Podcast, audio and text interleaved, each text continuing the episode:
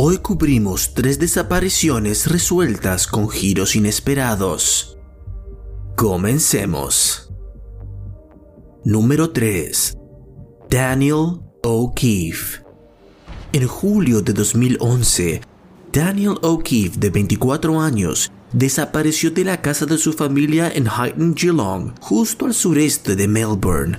Su casa había sido construida 20 años antes y la propiedad fue excavada parcialmente en una colina de piedra caliza. Sufriendo de ansiedad y depresión, en la mañana del 15 de julio desapareció de su casa, dejando atrás su billetera y otras pertenencias personales. Viviendo entre su casa familiar y un departamento en Melbourne que compartió con su novia de tres años, Susie Mansfield estaba listo para comenzar un aprendizaje de carpintería el lunes siguiente.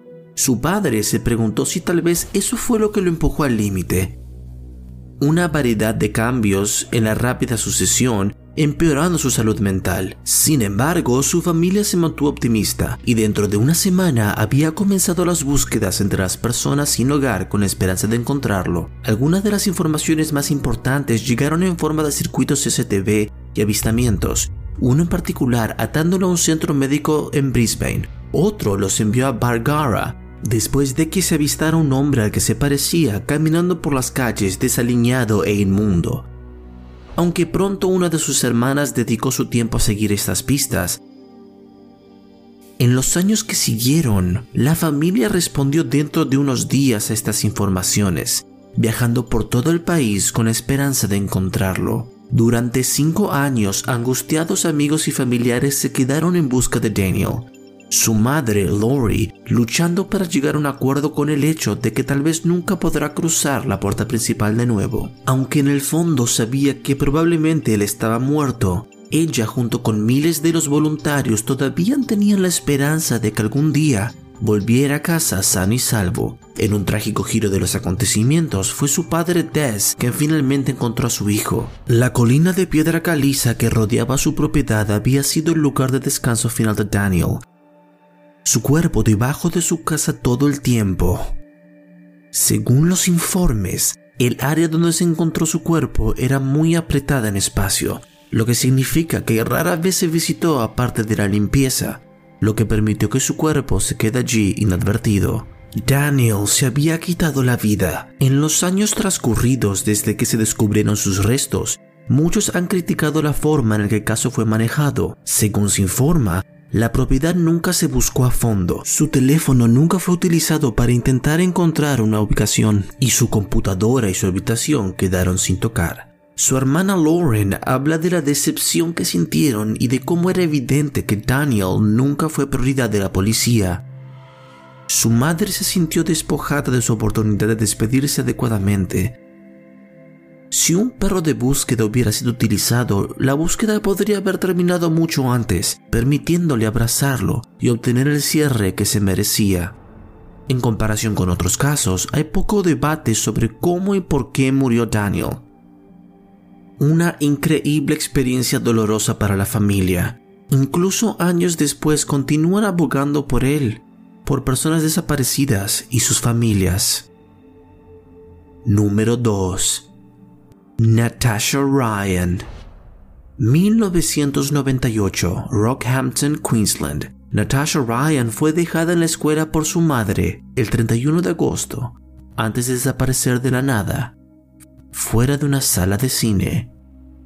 Solamente de 14 años en ese momento, muchos la describieron como una niña con problemas, suspendida de la escuela varias veces y con un historial de huir constantemente. Ella era conocida por experimentar con drogas, salir con chicos mayores y presentar muchas banderas rojas a quienes la rodeaban. El mes anterior a su desaparición había huido durante dos días con su novio Scott Black, que tenía 21 años antes de ser descubierto.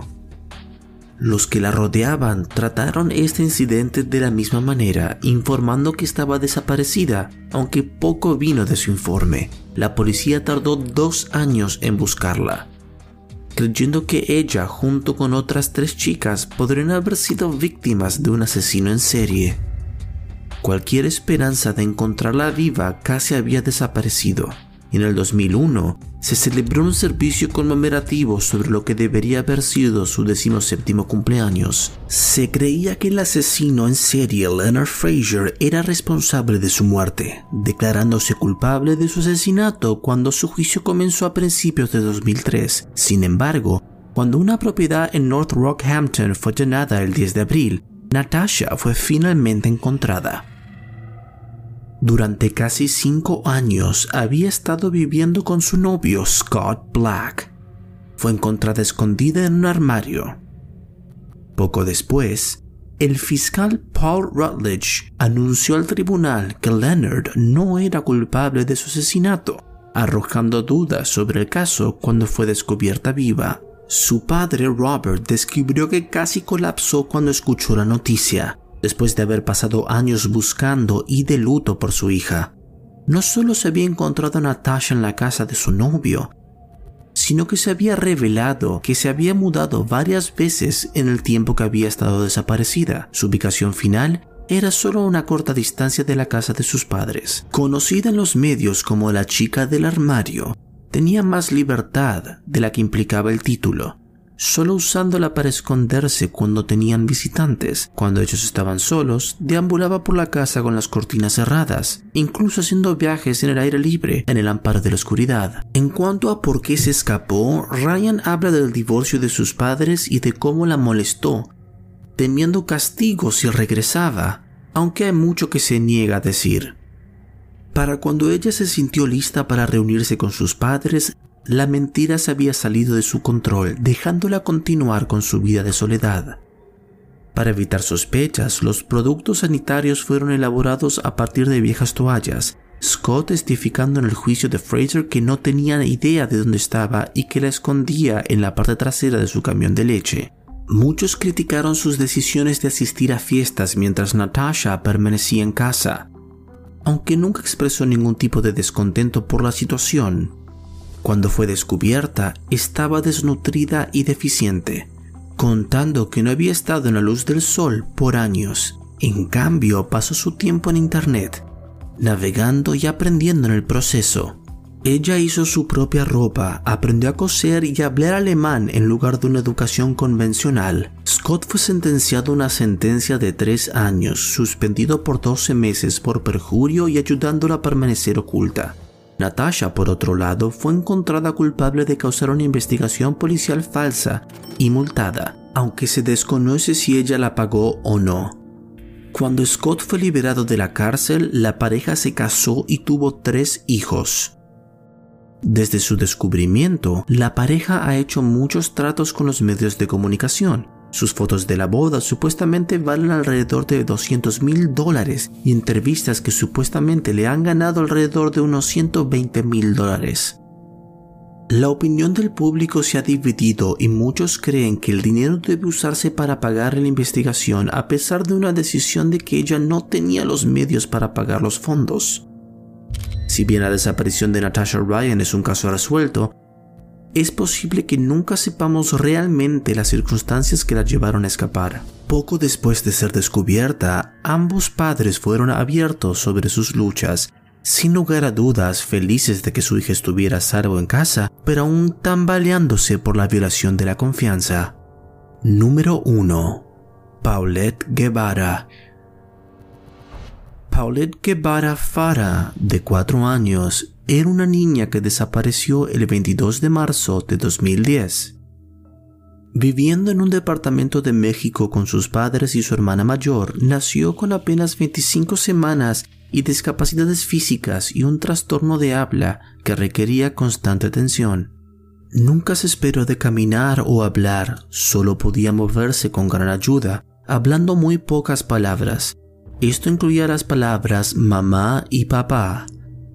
Aunque nunca fue capaz de hablar oraciones completas, Su movilidad seguía siendo limitada y confiaba en sus niñeras para las más simples de las cosas. Esa mañana, una de las dos hermanas que actuaron como niñeras para la familia despertó a su hermana para ir a la escuela. Una parte regular de su rutina, saliendo brevemente para esperar el autobús con ella. A Paulette se le permitió dormir mientras se vestían y alimentaban a Lisette y regresaron alrededor de las 8 para prepararla para el jardín de infantes. Sin embargo, no todo era lo que parecía ya que Paulette no se encontraba por ningún lado. Las hermanas registraron la totalidad de su lujoso apartamento de dos pisos, dentro de los baños, debajo de las camas y dentro de los armarios. A pesar de su movilidad limitada, la búsqueda continuó dentro de los ascensores y alrededor del complejo, hablando con los vecinos y los diversos guardias de seguridad. Nadie vio a Paulette después de que su madre la acostara la noche anterior. Su madre, también llamada Lisette, fue notificada y en poco tiempo su padre, Mauricio Guevara, estuvo al teléfono con su hermana. Solo entonces se llamó a la policía y se notificó de la desaparición. La llamada realizada por la hermana de Mauricio en lugar de los padres de Paulette. La investigación adicional reveló que el apartamento no mostraba signos de manipulación, cerraduras y todo intacto y sin artículos robados. Esto no fue un robo. Lo único que faltaba era Paulette. Pero las cámaras de vigilancia tampoco mostraban signos de secuestro. Ella nunca fue vista dejando el complejo, ni de ser abducida. Sus discapacidades le impidieron alejarse, criando preguntas sobre dónde se había ido. Esa tarde, comenzaron a circular carteles con información y fotografías de Paulette, y su tía se dirigió rápidamente a las redes sociales con la esperanza de averiguar dónde había ido su sobrina. También se crearon vallas publicitarias y anuncios y la noticia de su desaparición se extendió rápidamente. Una petición televisiva no tardó en aparecer. Hablando públicamente con el posible secuestrador, su madre suplicó por la seguridad de la vuelta de su hija prometiendo que no habría consecuencias si la dejaran a salvo en un lugar público. Esta fue la primera de muchas entrevistas que hizo la familia, pero ninguna es más notable que las del 27 de marzo. Sentada en la cama de su hija, Lisette habló con los equipos de noticias sobre la última vez que la vio. Había regresado de un viaje de Valle del Bravo con su padre y su hermana, su madre esperando en casa para acostarla. Le había besado las buenas noches y la había metido en la cama como cualquier otra noche, la casa tranquila, sin nada fuera de lo común. El público sospechaba.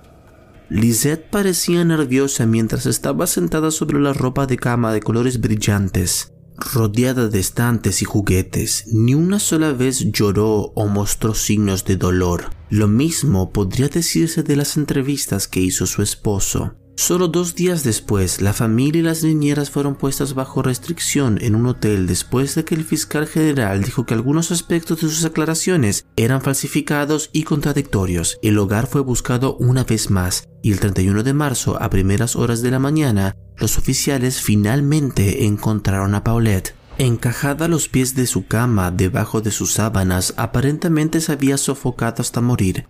El fiscal general Alberto Basbás dijo que probablemente se dio la vuelta mientras dormía y se asfixió en parte debido a la tela ortopédica que llevaba sobre su boca por la noche. Las mantas no solo ocultaban solo su cuerpo, pero también el fuerte olor a putrefacción durante nueve días. Se cree que su cuerpo estuvo allí durante cinco a nueve días a pesar de que la sala fuera registrada varias veces por las niñeras y los policías. Una batalla de custodia estalló entre Mauricio y Lisette sobre su hija restante, con Lisette poniéndose en contra de Mauricio y finalmente quedándose con su hija. Durante la batalla, la pareja se acusó mutuamente de asesinar a Paulette, esconder su cuerpo o saber dónde estaba. Aunque el fallo oficial fue el de una muerte accidental, hay muchas sospechas sobre las circunstancias de su muerte. Algunos informes indican que en las niñeras se les dijo que colocaran almohadas a ambos lados de Paulette para evitar que salga rodando de la cama, algo que podría haberle permitido gradualmente descender por la cama a medida que avanzaba la noche. Ambas niñeras dicen que tendrían que haber descubierto su cuerpo al hacer la cama, metiendo las sábanas debajo del colchón y apretando detrás del marco de la cama, o incluso en la búsqueda que siguió. Supuestamente, ella estaba al final de la cama el tiempo suficiente para que la orina se seque a través del colchón, lo que demuestra que simplemente había sido un extraño accidente. Su cuerpo decía lo mismo, aunque hubo reconstrucciones de los hechos una vez que el cuerpo había sido encontrado, se cree que las niñeras solo sacaron las sábanas de la cama explicando por qué no pudieron haber encontrado su cuerpo de inmediato. Esto entra en conflicto con informes de ellas buscando frenéticamente y no explica cómo la policía no la encontró. Según se informa, un perro policía los dirigió hacia su cuerpo anteriormente en la investigación, pero fue ignorado ya que se suponía que los llevaría al aroma de referencia, el de uno de sus sábanas en lugar de su cuerpo.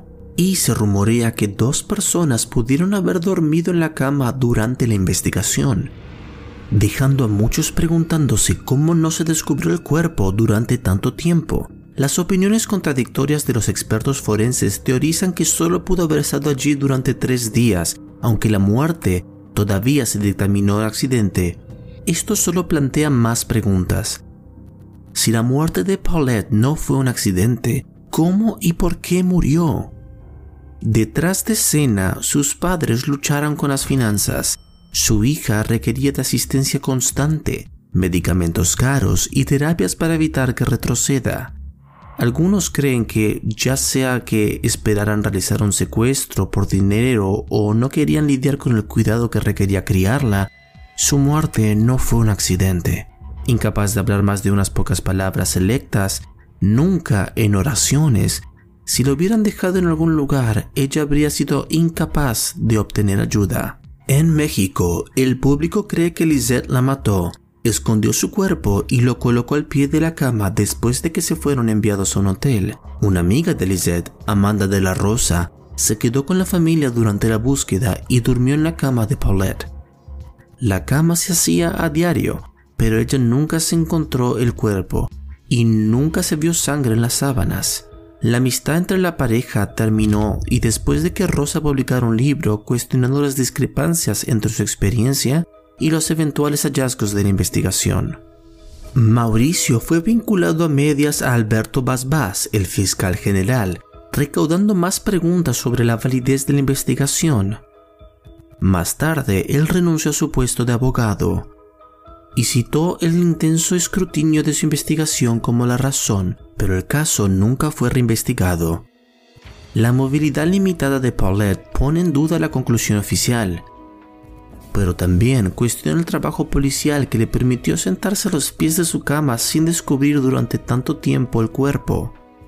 Durante todo el caso hubo testimonios contradictorios y con su habitación siendo accedida por cientos de personas, cualquier evidencia que podrían haber encontrado fue probablemente destruida. Aunque el caso está resuelto, muchos están insatisfechos, creyendo que no se hizo justicia por Paulette. Con su cuerpo exhumado e incinerado en 2017, es posible que nunca sepamos qué le sucedió a Paulette Guevara.